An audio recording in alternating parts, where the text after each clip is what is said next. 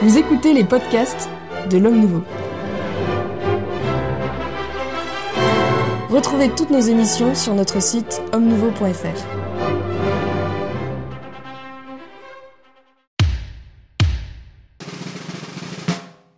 Madame, mademoiselle, monsieur, bonjour. Très heureux de vous retrouver pour un nouveau club des hommes en noir, un club des hommes en noir qui sera consacré à la politique, peut-être pas à la haute politique, mais à la politique avec euh, euh, proposé à nos invités le, commentaire et plus si affinité de la phrase du président euh, Emmanuel Macron qui a décidé donc d'assumer, d'emmerder, pardon, je le cite, une partie des Français, à savoir ceux qui ne sont pas vaccinés. Alors pour, pour discuter de cette haute question de, politique, de philosophie politique.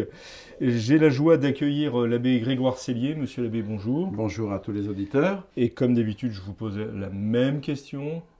Eh bien, donc, comment euh, on vous présente? Comment dois-je vous présenter? Prieur de Notre-Dame de Consolation, rue Jean Goujon, qui est à côté de l'avenue Montaigne, là où ces dames achètent leurs robes et leurs sacs à main. S'il vous le dites, je vous fais confiance sur ce dernier point. Monsieur l'abbé Marc Gelfucci, Bonjour Monsieur l'abbé, prêtre du diocèse de Paris, c'est ça Tout à fait. Merci d'être présent également. L'abbé Claude Barthes. Prêtre diocésain. Prêtre diocésain. Vadius peut-être, je ne sais pas. Ah bah non, ça c'est vous qui savez, mais bon, prêtre diocésain, très bien. Vous êtes aussi le directeur d'une lettre d'information religieuse. Qui s'appelle Resnové. Et qu'on peut trouver et sur... peut trouver sur euh, Internet en cliquant... Resnové. Resnové.fr. C'est dans une revue la revue Catholica euh, La revue Catholica, je n'y fais plus d'articles. J'en suis le fondateur. Voilà. voilà qui est une excellente revue, je suis prêt à te le dire. Oui, enfin, si, si, vous permettez, on va peut-être continuer euh, plutôt que de faire la non, mais Je ne voulais pas, dire que je, voilà, que je bêchais la revue pour ne pas faire d'article. Jean-Pierre Mougendre, bonjour. Jean-Pierre. Voilà, bonjour. Donc, euh, moi, je m'occupe en particulier d'une association qui s'appelle Renaissance catholique. Et qui a aussi une lettre, puisqu'on est dans les publications. Euh, voilà, qui a des publications régulières sur Internet, et puis qui a un bulletin, la revue de Renaissance catholique, tout simplement. Alors, puisque vous êtes le, le laïc de l'étape et que dans l'Église, ce sont surtout les laïcs qui doivent se, jeter un regard sur la politique, j'ai envie de commencer, une fois n'est pas. Ah, très bien. Alors. Euh, comment vous avez réagi à, la fameuse phrase euh, du président euh, Emmanuel Macron dans un entretien donc accordé aux Parisiens en, début d'année, si je, si je ne m'abuse, disant, en, répondant, en réponse à une question posée par une infirmière, disant qu'il était décidé vraiment à, euh, je le cite, à emmerder Je crois qu'il y a deux, Pour moi, il y a eu deux réactions. La première réaction, mais ça, on le savait, c'est un grossier personnage et un individu sans éducation. Voilà, je veux dire, pour reprendre le titre d'un livre, il était question de François Hollande. Un président ne devrait pas dire ça. Quoi. Et on est cette déclaration quelques jours après les vœux euh, du même individu, président de la République, qui là est dans son rôle, appelle à l'union, euh, fait un petit peu de repentance, j'ai parfois été maladroit, mal compris, mais croyez-moi, ça ne se reproduira pas, etc. Et puis quatre jours plus tard, voilà, il euh, ostracise et il retire à une partie de la population le titre de citoyen. Voilà, c'est vraiment c'est le niveau zéro de, la politique. Mais ce que je crois aussi, c'est que dans les propos du président de la République, il y a une certaine forme de cohérence. La cohérence repose sur quoi? À mon avis, elle repose sur deux textes qui se, complètent. Hein. C'est l'article 6 de la Déclaration des droits de l'homme, qui nous lit la loi et l'expression de la volonté générale, et qui reprend le texte bien connu du contrat social, que je rappelle à nos téléspectateurs, Quiconque refusera d'obéir à la volonté générale, il sera contraint par tout le corps, ce qui ne signifie pas autre chose qu'on le forcera d'être libre. Voilà. Je crois qu'aujourd'hui nous sommes dans un, système institutionnel qui procède de ça. Alors comme ça, cela peut paraître euh, anodin, et puis hmm. cela peut paraître euh, assez banal. Qu'est-ce qui peut paraître anodin? La phrase du président Non, ce qui peut paraître anodin, c'est dire que la loi est le fruit de la volonté générale. Les gens hmm. disent, ben, euh, les gens votent, après tout, c'est ce qu'ils souhaitent, pourquoi pas? Ce qu'il y a de profondément liberticide dans cette déclaration, c'est que rien ne survit à la volonté générale. C'est-à-dire que la volonté générale peut vous priver du droit d'éduquer vos enfants comme euh, vous le souhaitez, c'est ce qu'elle fait déjà aujourd'hui. Elle peut vous priver de la liberté de tester. Par exemple, aujourd'hui, on est sur des, en France sur un processus vraiment confiscatoire euh, dans les, euh, les successions. Il n'y a pas de liberté qui soit au-dessus de la volonté générale qui est déterminée par l'État et là, on est dans un processus profondément liberticide dans lequel Emmanuel Macron ne fait que s'inscrire. C'est-à-dire, il est cohérent. On a euh, une déclaration de Robespierre sur le même sujet en disant il n'y a de citoyens que ceux qui adhèrent au principe de la République à partir du moment où la société est bâtie sur le contrat social, si vous n'adhérez pas à ce contrat social, vous n'êtes plus un citoyen et vous, vous est réservé, ben, dans le premier temps, ce que évoque Emmanuel Macron, c'est on va vous emmerder, et puis la logique du système, c'est la Vendée, on va physiquement vous éliminer. Parce que tout ça procède du même état d'esprit. Monsieur l'abbé, je vous ai vu euh, vouloir, oui, oui, euh, je vouloir réagir. Simplement pour préciser. Euh, précisons. Après ce, ce long enfil. En ce sens que, bon, évidemment, là, on se trouve dans, un, dans une démocratie moderne, donc dans un système qui est fondé sur les principes révolutionnaires, c'est d'accord. Mais on peut quand même dire qu'en soi, il faut obéir à la loi. Ah ben, c'est le principe. ce que vous voulez dire, c'est en dehors même de la question de, la volonté générale, euh, on ne va pas obéir à des lois euh, qui, ne sont pas des lois, qui sont des violences, dans la mesure où, par exemple, les, cas que vous citez, l'éducation des enfants, des choses de ce genre. Encore que l'éducation des enfants peut, pour une large part aussi, revenir à l'État, si c'est un État de droit j'entends. Je ne suis pas tout à fait d'accord. Ça peut revenir à l'État en cas de déficience des parents, et ça pourquoi pas, mais de droit naturel, l'éducation des enfants, c'est la responsabilité des parents. S'il vous plaît, laissez finir la Bébarte et vous réagirez. J'ai dit pour une part, j'ai dit, et j'ai dit dans un état de droit, quand je dis état de droit, je ne m'entendais pas état de droit au sens d'état de droit démocratique, mais un état qui sert le bien commun, et qui par conséquent peut prendre des mesures euh, du point de vue de la euh, de l'éducation des enfants, des collèges, etc. C'est quand même c'est pour un véritable État hein, qui, euh, qui, qui, qui, répond au bien commun, il peut faire un certain nombre de choses importantes, tout en laissant en effet aux parents la liberté d'un certain nombre de choses, et notamment de la religion d'ailleurs, euh, quand bien même il ne permettrait pas que cette religion s'exprime de manière publique. Et alors donc la loi, bien sûr, qui euh, en, l'espèce, en plus dans, la, chose d'Emmanuel Macron, il y a, dans la, déclaration d'Emmanuel Macron, il y, a, une espèce de contradiction parce que il n'y a, pas de loi là pour le coup. Il n'y a, pas de loi qui oblige à Alors, précisons peut-être une chose, puisque nous sommes là tous euh, favorables à la baisse traditionnelle, etc. Euh, ne pas tout mélanger. On a fait une, une émission sur les. C'était la semaine dernière. La semaine dernière, c'est ça. Euh, donc, on n'est pas automatiquement l'un et l'autre, si vous voulez, anti-vac. Anti-vaccin et favorable à la baisse traditionnelle. Pour que les spectateurs le, bien sûr, le sachent et qu'on n'aille pas l'ordre mondial, etc. Mais, mais alors, donc, en tout cas, il n'y a pas de loi euh, qui oblige à être vacciné. Donc c'est, par des, on, peut lui reprocher essentiellement cette chose-là, à mon avis. C'est dans le cadre où il se place, dans le cadre où il se place, euh, il veut obliger euh, à la vaccination par des, des, par des, biais Par des biais Et, et, et, autre chose que lui reproche aussi, dire que ce ne sont pas des citoyens. S'ils ne sont pas des citoyens, on leur enlève le droit de voter et le droit d'être éligible. Tandis que là, on les persécute en fait. C'est une persécution, tout simplement, il me semble. Mais je suis d'accord. moi, je, suis très content de ne pas être citoyen. Euh, c'est un honneur, n'est-ce pas La première chose. Et puis, effectivement, c'est une. Bon, il y a quand même une manipulation électorale. On est en plein dans une manipulation électorale. C'est peut-être par là qu'il aurait fallu commencer. Parce que, parce que de facto, il veut regrouper ceux qui sont, disons, pro-vaccin, n'est-ce pas, dont il estime que c'est une majorité, et de façon à s'opposer assez violemment et à mettre en, je dirais, en, en porte-à-faux ses opposants tels que les Républicains, tels que le Rassemblement national et Zemmour. Euh, euh, donc, voilà, c'est une manip électorale assez grossière, totalement assumée volontaire, qui a été reprise ensuite. Donc il, euh, Mojan disait, il a fait des vœux de gentils et puis là, il paraît non c'était prévu, voulu. Euh, euh, euh, il avait, il avait. Donc déjà, c'est assez. Je trouve que c'est assez indigne. C'est une, des choses pour lesquelles je n'aime pas trop la démocratie. C'est cette démagogie indigne. Il, a une responsabilité de poursuivre une politique sanitaire qui est assez complexe et difficile, sur lequel je ne lui jette pas la pierre à, tout, à tout craint. là, manipuler électoralement en utilisant cela, sans, qu'il y ait le moindre profit, parce que ça ne changera rien. De fait, ça ne changera rien. C'est-à-dire que les, on est arrivé, je dirais, à un résidu de gens qui ne veulent pas être vaccinés, euh, sur lequel on ne pourra pas avoir d'action. C'est la sociologie simple.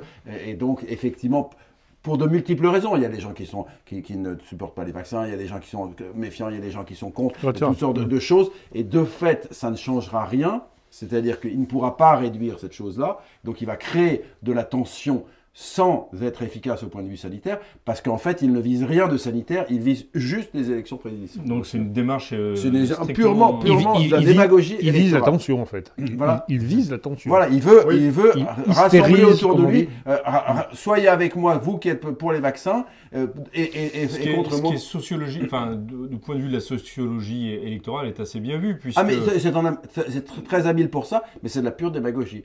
Oui, mais c'est habile, ça, ça, va eh ben, certainement produire son effet. C'est ce que j'appelle, c'est ce que je, trouve tout à fait indigne. Mm. Vous voyez, quand il a fait son discours, quand il a fait son discours en disant je vais établir l'obligation du pass, euh, du pass sanitaire, etc., et que ça a produit euh, plusieurs millions de vaccinations qui se sont faites, euh, etc., il a annoncé un certain programme et il a, il a obtenu l'effet qu'il voulait sanitaire, n'est-ce pas, à l'époque, il, il, y a un certain nombre de mois. Bien, ça, c'est une manœuvre avec lequel je ne suis pas forcément d'accord, mais qui n'est pas indigne. Là, c'est une manœuvre purement électorale en utilisant du sanitaire, je trouve ça indigne. Monsieur l'abbé Moi, je reprendrai ce qu'a dit l'abbé Barthes par rapport à la loi. Euh, ah, vous n'étiez pas forcément d'accord. Non, mais euh, nous ne sommes pas dans l'illégalité lorsqu'on refuse d'être vacciné. Euh, et il serait très difficile à l'autorité publique, sauf euh, dans une nécessité grave et proportionnée d'attacher quelqu'un à une chaise pour le vacciner. Hmm. Parce qu'il représenterait un danger de contamination très grave et de danger de mort pour la communauté. Ou, même, excusez-moi, pour... Et donc, on, pas, on ne considère pas encore qu'on en est arrivé à ce point-là. Hmm. D'autant plus que les scientifiques actuellement se posent des questions sur l'efficacité du vaccin par rapport à la contamination. il ne resterait plus que la forme grave qui serait euh, jugulée d'une certaine manière par la vaccination et encore pendant quelques semaines. Et il faudrait être vacciné tous les trois mois pour pouvoir éviter la forme grave. Donc ça, lorsque l'autorité publique demande aux spécialistes et aux médecins euh, un avis scientifique pour préserver le bien commun, c'est l'expression euh, authentique de la loi. La loi est une ordination de la raison en vue du bien commun mhm. promulguée par l'autorité légitime. Et donc, la volonté générale, elle, elle peut paniquer, elle peut se tromper, elle peut être, euh, comment dire, emportée par un démagogue. Donc, lorsqu'on a posé le principe d'une loi qui est fondée sur la majorité, on a tué la loi naturelle, on a tué le droit naturel et on a tué le fait naturel. Car lorsque l'autorité demande à des spécialistes et à des médecins une parole scientifique et objective, c'est pour prendre ensuite une loi, une, euh, indication de comportement importante pour le bien de tous. En l'occurrence, lorsqu'il dit vous ne pourrez pas prendre de café, vous ne pourrez pas aller au resto, vous ne pourrez pas aller au ciné, donc en étant très, très jeune, hein, parce que cinématographe, ça serait, ça serait un peu lourd. Là, oui, effectivement. voilà. Euh, restaurant, euh, bon, euh, aux brasseries parisiennes, bon. Mais, mais il n'y a pas de loi. Mais on peut aller au kebab. Mais ça, non, mais pas, debout. Ah, pas, debout. Mais là, le Conseil d'État vient de décider que le port du masque ne serait pas obligatoire dans les rues vides et dans, dans et dans les lieux et dans les places vides. Par contre, si on est euh, dans une, une avenue où il y a beaucoup de personnes qui marchent, on devrait porter le masque. Donc là, ça sera très intéressant pour les policiers de discerner euh, euh, dans les rues. je pense qu'il n'est pas question pour nous euh, de dire que l'État n'a pas le droit, en vue du bien commun, d'imposer des contraintes. Ça, je crois qu'il faut, il faut Même être bien d'accord sur le sujet. Même sanitaire, on est bien Même sanitaire, ça, on, en est, on, a, déjà eu l'occasion de, de l'évoquer. Il faut rappeler, c'est ça la pédagogie. De, de l'évoquer ici, voilà, dans le le roman de, de, Giono, là, où il y a une épidémie de choléra dans le sud de la France, eh ben, le pouvoir, le hussard sur le toit. Voilà. Mm. Donc on raconte bien ça. Euh, L'État, de manière légitime, euh, impose un cordon sanitaire autour de la région, et personne ne remet ça en cause. Donc il n'est pas question de dire que l'État n'a pas le droit d'imposer des choses. Il y a néanmoins deux points. Le premier point, c'est que ça doit être proportionné comme vous l'avez euh, évoqué euh, à plusieurs reprises. Et puis le deuxième point euh, également, me semble-t-il, ça doit être proportionné. Et ça doit être quand même, d'un point de vue scientifique, d'un point de vue rationnel, d'un point de vue logique, très sérieusement étayé et argumenté. À partir du moment où on atteint aux libertés des personnes, eh bien, il faut une raison proportionnée et puis il faut une raison intellectuellement recevable. Le drame aujourd'hui, me semble-t-il, c'est que les autorités publiques, depuis deux ans, ont quand même considérablement perdu en crédibilité. C'est-à-dire que les, gens, quand vous discutez, les gens ben, ne vivent plus que sous un système de contraintes. Voilà. Pourquoi on fait ça? Ben, On fait ça parce qu'on nous oblige. Est-ce que c'est bien? Est-ce que c'est mal? Euh, ben, On n'en sait rien. Et puis eux non plus, d'ailleurs, ils en savent rien. La, plupart des Français se montrent assez favorables à ces, à ces mesures de contrainte en fait. Oui, c'est là.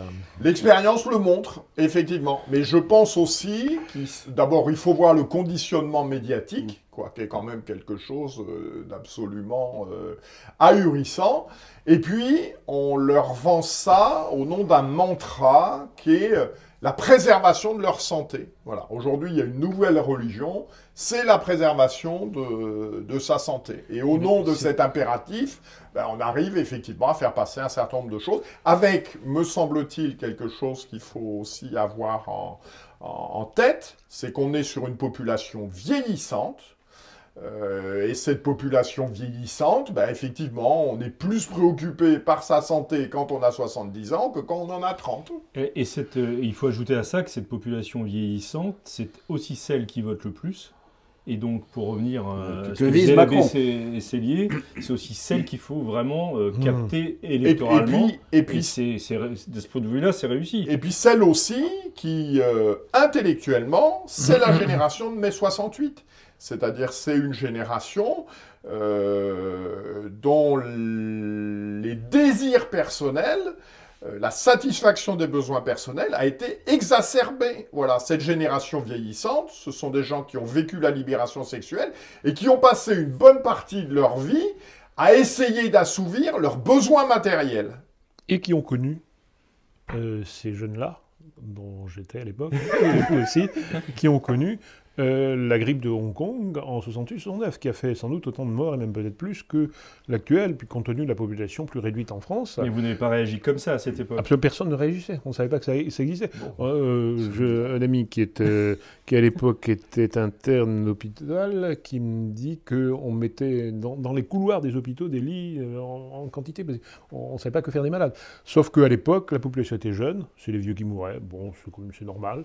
Ce qui est encore le cas aujourd'hui. encore le Oui, sauf que les vieux sont plus nombreux. Et voilà, c'est ça, il y a une aversion. Et puis il y a aussi une évolution du rapport à la mort. Je pense que cette génération, hein, entre guillemets, ben, la mort, ça fait partie de la vie. Hmm. Alors qu'aujourd'hui, la mort, ça fait plus partie de la vie. Inacceptable, c'est inacceptable. Mais pour appuyer ce que vous disiez sur la, proportion, alors en effet, il y a plusieurs, euh, plusieurs éléments. En soi, en effet, un État de droit, j'emploie le même terme. Au service du bien commun Au service du bien commun, pourrait prendre des, euh, de telles mesures, euh, euh, tout à fait. Donc, si, en effet, la, chose était proportionnée. Il faut ajouter tout de même que, justement, comme nous ne sommes pas, depuis quand même pas mal de temps, dans un État de droit, en ce sens-là, qui respecte le bien commun, on prend l'habitude, qui est une mauvaise habitude, c'est vrai, mais enfin, de, de protester de, automatiquement, on, veut, parce que c'est normal, il faut le faire, euh, de, savoir si, euh, si l'ordre est bon, s'il est proportionné. Euh, si nous étions dans un état normal, on ne se poserait pas ce genre de questions. a priori, il faut, voilà, a priori, il faut dire c'est bien. Bah, la, je, dirais la, la tyrannie provoque l'anarchie généralisée, c'est tout. Oui, mais après, il, faudrait, il faut quand même le répéter parce qu'aujourd'hui, c'est quand même un mauvais pli qui a été pris et à supposer que soit euh, restitué un véritable État, euh, ce serait assez difficile parce qu'on a des réflexes en quelque sorte démocratiques pour bah. se défendre de la démocratie. Hein. comme, comme, disait, comme disait un ami, comment, comment peut-on gouverner l'Église diriger un pays quel qu'il soit, dans lequel tout le monde a une opinion et veut la soutenir à tout craint. C'est tout simplement, la, effectivement, l'anarchie généralisée, fruit de cette tyrannie euh, démocratique euh, qui, finit par détruire purement et simplement la, vie, la vie sociale et la vie, la vie mm. politique. Sous des termes un peu différents, vous avez, vous avez évoqué euh, à plusieurs reprises un État qui serait véritablement un État de droit, de droit mm. chrétien, donc enfin, conforme naturel et chrétien, au droit naturel et chrétien. Euh, cité catholique. Ou euh, un, État, euh, un État légitime. Mais qu'est-ce qui, qui fait que cet État, l'État dans lequel nous sommes aujourd'hui, n'est pas un État de droit et n'est pas, et pas légitime, si j'entends bien ce que vous dites? Ça, ça dépasse un peu le. Jean-Pierre Mojan, ça, oui, ça dépasse votre sujet, mais ça, ça, tient à deux choses qui, qui n'en font qu'une finalement. Euh, qui est en effet ce, fondement sur le, droit révolutionnaire de, la volonté générale euh, qui, rend, qui, remplace, euh, autrement dit, la, connexion de la loi à la loi naturelle. Hein, premier point, pour le dire très rapidement. Hein. Oui, bien et, sûr. Et, deux, toujours pour en revenir à ce qui s'est passé au moment de la Révolution, le fait que la France, puisqu'il s'agit de la France, était une nation baptisée, chrétienne, et qui, de ce moment-là, a cessé de l'être, qui a, qui a, renié les promesses de son baptême. Donc tout cela fait qu'on est dans un autre type d'État une autre. Euh, un, autre type d'État ou un État illégitime en fait? Bon, disons, pour disons État légitime. Euh, comme disait, euh, comme disait Léon XIII, c'est un droit nouveau et donc on pourrait dire c'est un État de droit nouveau. Un État de droit nouveau. Et pour lequel vous parlez de légitimité, la légitimité n'a pas la même signification. C'est presque une fausse question que se demander mhm. est-ce que la démocratie de Macron, la démocratie en général, est une est, légitime ou illégitime? C'est une autre légitimité. Ça la, la, question de légitimité classique ne se pose plus pour elle. Monsieur l'abbé, vous vouliez, vouliez intervenir? Oui, si ça fonctionne. Ben oui, si vous y aviez. voilà. Il ne faut pas y toucher, en fait. Ça fonctionne mieux quand on n'y touche pas. Euh, c'est un peu toujours le même argument désolant et décevant de la loi morale. Mais en ce moment, alors qu'on parle de tout, on ne parle pas de la tentative d'étendre l'avortement de 12 semaines à 14 semaines. Déjà, c'est une non-loi de tuer un enfant dans le ventre de sa mère. D'autre part, vous avez des discussions à l'ONU, en Europe, pour savoir s'il y a un droit à l'avortement. Et pour revenir à la France et au problème de la loi de 12 à 14 semaines, on en arrive à une telle évidence que des professionnels, euh, des sages-femmes et des médecins disent si vous passez de 12 à 14 semaines, on va perdre des, des praticiens parce que la tête est ossifiée. Et ce n'est pas anodin d'écraser une tête. Alors on, en a déjà parlé. Oui, mais ça, si vous voulez, euh, la loi, quand, quand on, on, veut sauver nos aînés de cette maladie respiratoire, que dans le même temps, le même gouvernement pousse à ce qu'on tue des enfants, mhm. on peut se poser des questions. On, ça laisse rêveur. On se dit, il y a quelque chose qui ne va pas. Je, je pense qu'il faut manier avec prudence euh, la notion d'illégitimité des autorités euh, civiles. Mhm. En commentant les événements de, de mai 68, euh, Madiran avait une formule sur le sujet. Il disait un ordre qui n'est pas l'ordre un ordre qui n'est pas l'ordre. C'est-à-dire, il n'est pas l'ordre en ce sens qu'il n'est pas conforme au droit naturel, il n'est pas conforme au droit chrétien, etc. Certes, mais il est quand même un ordre. Il est quand même un ordre qui assure une certaine forme de, paix civile et puis qui, qui, permet quand même un fonctionnement des, euh, des institutions. Je pense qu'il ne faut pas, il doit y avoir vous la, normalement un a priori favorable vis-à-vis de, de l'autorité et des autorités, des autorités légitimes et des autorités civiles. Mais je pense que quand les questions morales ne sont pas engagées, je veux dire, le, des, choses sans incidence morale, comme le code de la route ou des choses comme ça, etc., ben le policier qui est là, il représente l'État, il représente l'ordre, même imparfait, tout ce que vous voulez, etc. Et je pense que moralement, on n'a pas le droit de dire, il représente un État qui n'est pas légitime, je fais ce que je veux, et le reste, je m'en fiche. Mais non, bien sûr. Alors, moi, j'apporterai une, distinction qui a été définie, par euh, Charlier dans, dans l'itinéraire, dans les premiers numéros d'itinéraire. Lequel, Charlier? Alors, je crois que c'était. Euh, André. Soyez précis. Je ne me souviens plus exactement. Non, Henri Charlier, je pense que c'était Henri Charlier. Et, donc, dans lequel il distinguait justement la puissance publique et l'administration.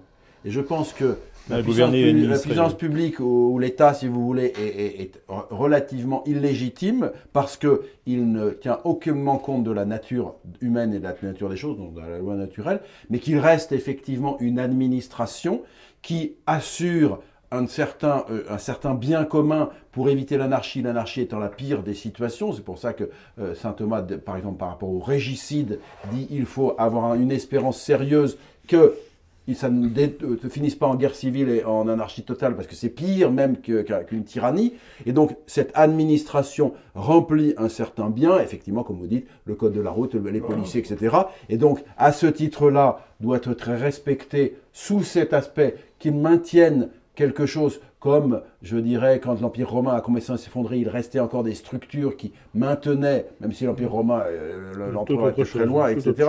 Non, mais je veux dire, cette administration... Parce que ce qu'il remplaçait était quand même, euh, bon, barbare, d'accord, euh, mais avec la prescription rapidement légitime. Voilà, non, mais ce que je veux dire, cette administration qui effectivement veille à ce qu'il n'y ait pas des accidents, à ce qu'il y ait des, les hôpitaux fonctionnent, etc., je crois qu'elle existe, elle, elle pourrait être réutilisée par un État légitime de euh, reprise comme ça. Donc à ce titre-là, ben, si j'arrive dans un hôpital, bah, il y, y, a des procédures que je vais respecter parce que sinon ça sera le bazar et si chacun. Voilà, mais c'est évident. Mais, de, non, c'est pas évident.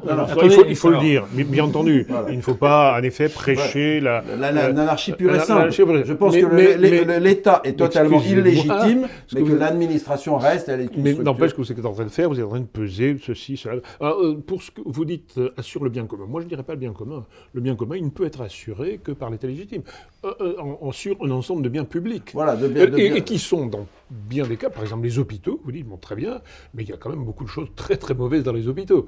Voilà, à chaque fois, l'éducation, d'accord, mais il y a quand même, et, ainsi de suite. Quelle distinction vous faites entre bien public et bien commun? J'appelle bien commun le, bien de, de l'État qui est, qui est fourni par le prince, par l'État légitime, si vous voulez. le prince, peut, que ce soit.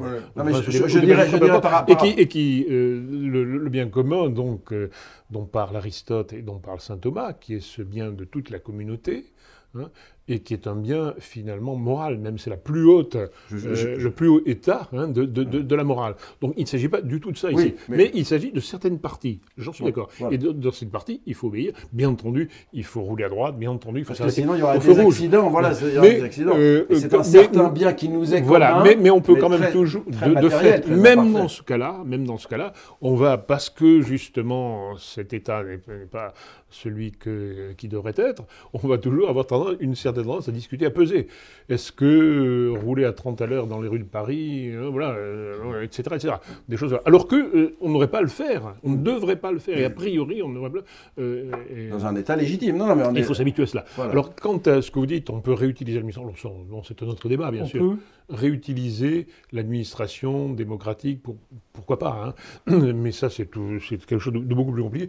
C'est le problème qui s'est posé à la Restauration, la réutilisation de l'œuvre de Napoléon, hmm. qui pour même les plus ultra, euh, Bonald par exemple, hmm.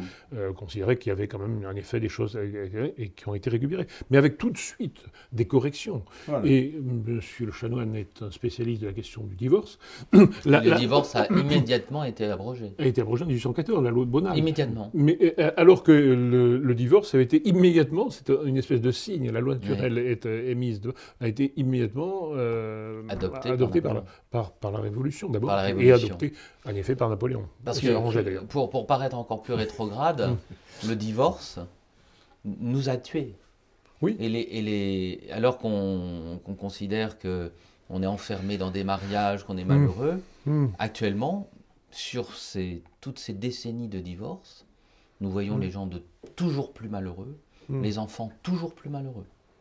Or, Dieu et, son, euh, le Père, nous ayant donné son Fils, qui nous a dit, vous ne pouvez plus divorcer, il, a, il nous a libérés de, ce, de, cette, euh, de cette violence ou de, ce, cette, volonté euh, du, du, divorce. Il nous en a libérés. Alors, il, reste des souffrances, nous sommes pécheurs. Mm. Et la séparation de corps, euh, le fait de, quitter un mari violent est toujours possible. Mais l'amour mutuel, l'attente, le, pardon, euh, une certaine résignation pour le bien des enfants, mm. tout cela était vraiment quelque chose de profondément vrai. Et c'est une des causes de la mort de l'Occident. Tout à fait, pour les conséquences. Et quant à la loi elle-même, cette loi sur le divorce, on pourrait dire, ah, c'est une mauvaise loi. Mais elle, dit beaucoup plus. Euh, elle dit précisément que c'est une loi euh, voulue par la volonté générale et qui introduit par ailleurs la volonté générale dans le, le, noyau familial. Mmh. Euh, donc non seulement la loi est mauvaise, mais elle montre que l'État qui la promulgue est mauvais. Pour compléter ça, je lisais hier soir une enquête du Secours catholique disant 70% qui s'adressent à des personnes qui s'adressent à nous n'ont aucun autre contact social. C'est-à-dire, ils ont, hmm. ont personne vers qui se tourner, pas de conjoint, pas de parents, pas d'enfants, etc. Hmm. Donc, c'est une dissociété totale. Oui, une dissociété. 70%. Hmm. C'est l'état de la question.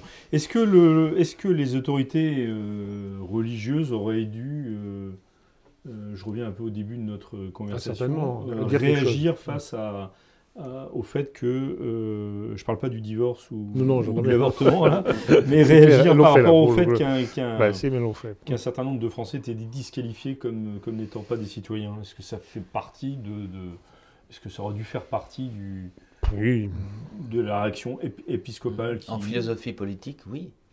Par exemple, les migrants euh, c'est de l'appréciation sur les flux de personnes, la possibilité de, de, les accueillir, l'économie euh, locale, le, monde de l'emploi.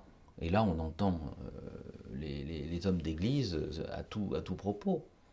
Et là, Mais vous leur reprochez aussi de, de, de, se faire entendre à, tout propos. Ben, vous avez le cardinal Toxon récemment, qui lui justement considérait qu'il ne fallait pas avoir des flux aussi exagérés et qui, euh, je ne sais pas pourquoi il est parti de. On ne sait pas, oui, enfin, mais, précisément parce que, à cause de ce qui se passe. attendez, là, parce que vous parlez entre vous. vous avez entre initiés Entre initiés Si je peux. Euh, le canal Toxon. Appuyer, non pas sur le canal Toxon, mais appuyer ce que dit le Chenangel Fushi euh, sur l'intervention de l'Église. Elle est d'autant plus nécessaire euh, que, que, justement, il ne nous reste plus que l'administration. Et que pour assurer un certain nombre, et nécessairement de, de biens publics, il faut que d'autres interviennent. Mmh. Donc ce sera l'Église qui a un rôle plus important encore toutes choses égales par ailleurs, c'était pas du tout comme ça. Mais vous évoquiez la, fin de l'Empire romain hmm. où l'Église avait un rôle plus important. C'est vrai parce que exactement pour les familles également, pour organiser des écoles, etc. Donc on est obligé d'assurer le bien commun de diverses manières. Et l'Église a un rôle particulièrement important là-dedans, c'est sûr. Voilà. Effectivement, que, que l'Église puisse intervenir pour essayer de promouvoir quelques biens euh, qui, qui, qui, sont urgents, qui sont importants et qui ne sont malheureusement plus assurés ou très mal assurés ou anti-assurés par une puissance publique totalement euh, déviante et décadente. Euh, je pense que c'est possible.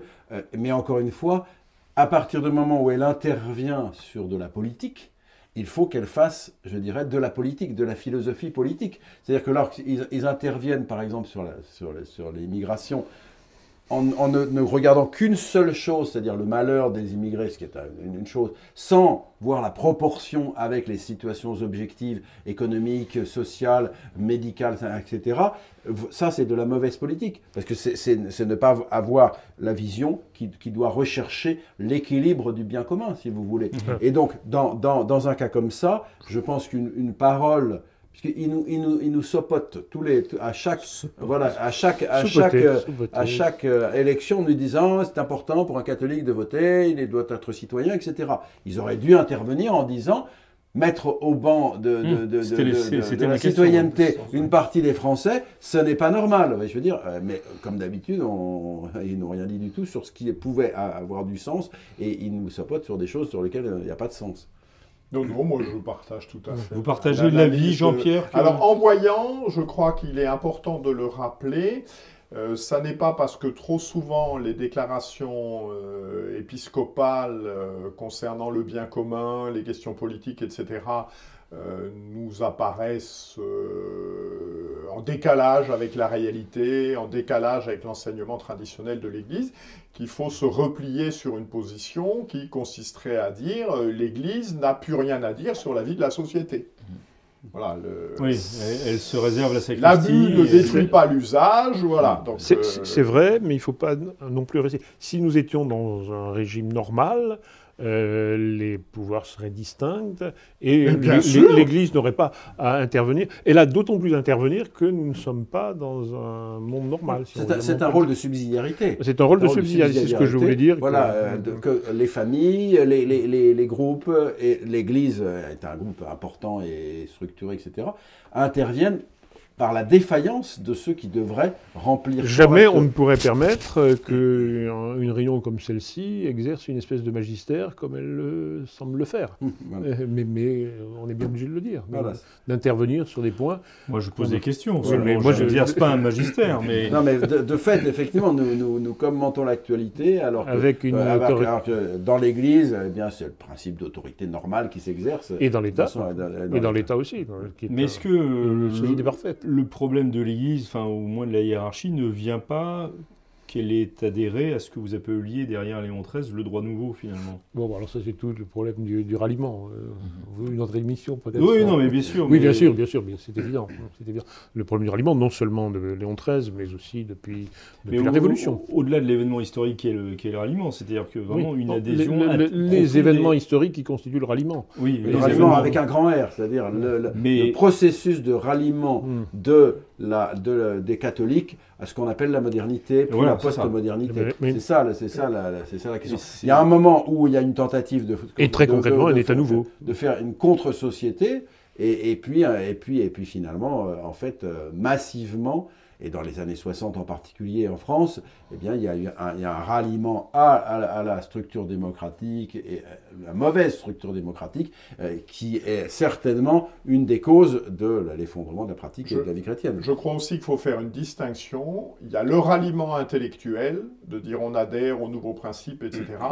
Et puis, il y a aussi euh, une forme de ralliement par résignation ou par... Euh, oui. Bah, de toute façon, bah oui, bah, on n'est pas d'accord, mais c'est comme ça, on peut rien y faire. Et surtout, on ne veut pas d'histoire. Les faits s'imposent et... Voilà, il y a le ralliement intellectuel et puis il y a une forme de résignation, mmh. d'inéluctabilité. Euh, il serait tellement, tellement compliqué d'aller contre. Mmh.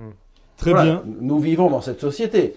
Euh, nous vivons dans cette société. Donc, euh, nous, et nous avons les grâces d'État pour faire notre salut. Voilà, nous vivons dans cette société complètement décadente. On ne peut pas y, échapper. Donc, on, fait ce qu'on peut et on transige euh, dans, la mesure. Mais je dirais qu'il faut, qu'il faut, qu'il faut s'opposer à cette société en tant qu'elle est, qu'elle est antinaturelle et donc anti-chrétienne. Deux minutes. Deux minutes. Pour l'objection de conscience, voyez-vous, il y a la, conscience qui peut être erronée. On est persuadé qu'il faut absolument pas prendre les armes, que c'est toujours mauvais. Et à un moment donné, vous avez l'État qui, pour protéger la nation, va demander, même aux objecteurs de conscience militaire, mais vous devez défendre la veuve et l'orphelin, vous devez défendre les personnes faibles par rapport à une armée qui arrive. L'état de droit. L'état de droit. Ensuite, vous disiez tout à l'heure qu'il y a plusieurs raisons de refuser la vaccination. Il y a des personnes qui euh, ne sont pas informées, pas assez éclairées, ou qui sont éclairées et qui sont inquiètes. Vous avez des hypochondriaques, vous avez des, personnes qui considèrent que c'est disproportionné. Or, voyez-vous, ce qui peut être inquiétant, c'est quand, quand, le pape François dit aux diplomates de, comment dire, à Rome, pour les vœux réunis, pour, les, vœux des, des, ambassadeurs auprès du Saint-Siège, qu'il faut tous être vaccinés, c'est-à-dire, on n'est pas dans un magistère, c'est une opinion de, de, de M. Bergoglio. Parce que euh, on n'a pas une autorité scientifique. Ça nous a coûté assez cher avec Galilée, n'est-ce pas pour, euh, euh, pour discerner parfaitement les proportions médicales. Vous avez un, évêque italien qui vient de demander à tous les prêtres d'être vaccinés et à tous les ministres de l'Eucharistie, à ceux qui distribuent la, la Sainte Communion, d'être vaccinés dans tout son diocèse. Euh, là, il y a une disproportion, voyez. Tout à fait. Et donc, c'est la raison pour laquelle, voyez, c'était le sujet qui, commençait pour vous. Euh, c'est une question aussi de, de fait. C'est pas seulement ce qu'on appelle de la loi naturelle, mais vous disiez avant l'émission les faits naturels. Très bien, merci beaucoup, monsieur l'abbé. Nous nous retrouvons la semaine prochaine, euh, si Dieu le veut, pour une nouvelle émission. D'ici là, que Dieu nous garde. Au revoir. Merci d'avoir écouté ce podcast de l'Homme Nouveau. Si vous souhaitez soutenir nos émissions, rendez-vous sur l'onglet Faire un don de notre site homme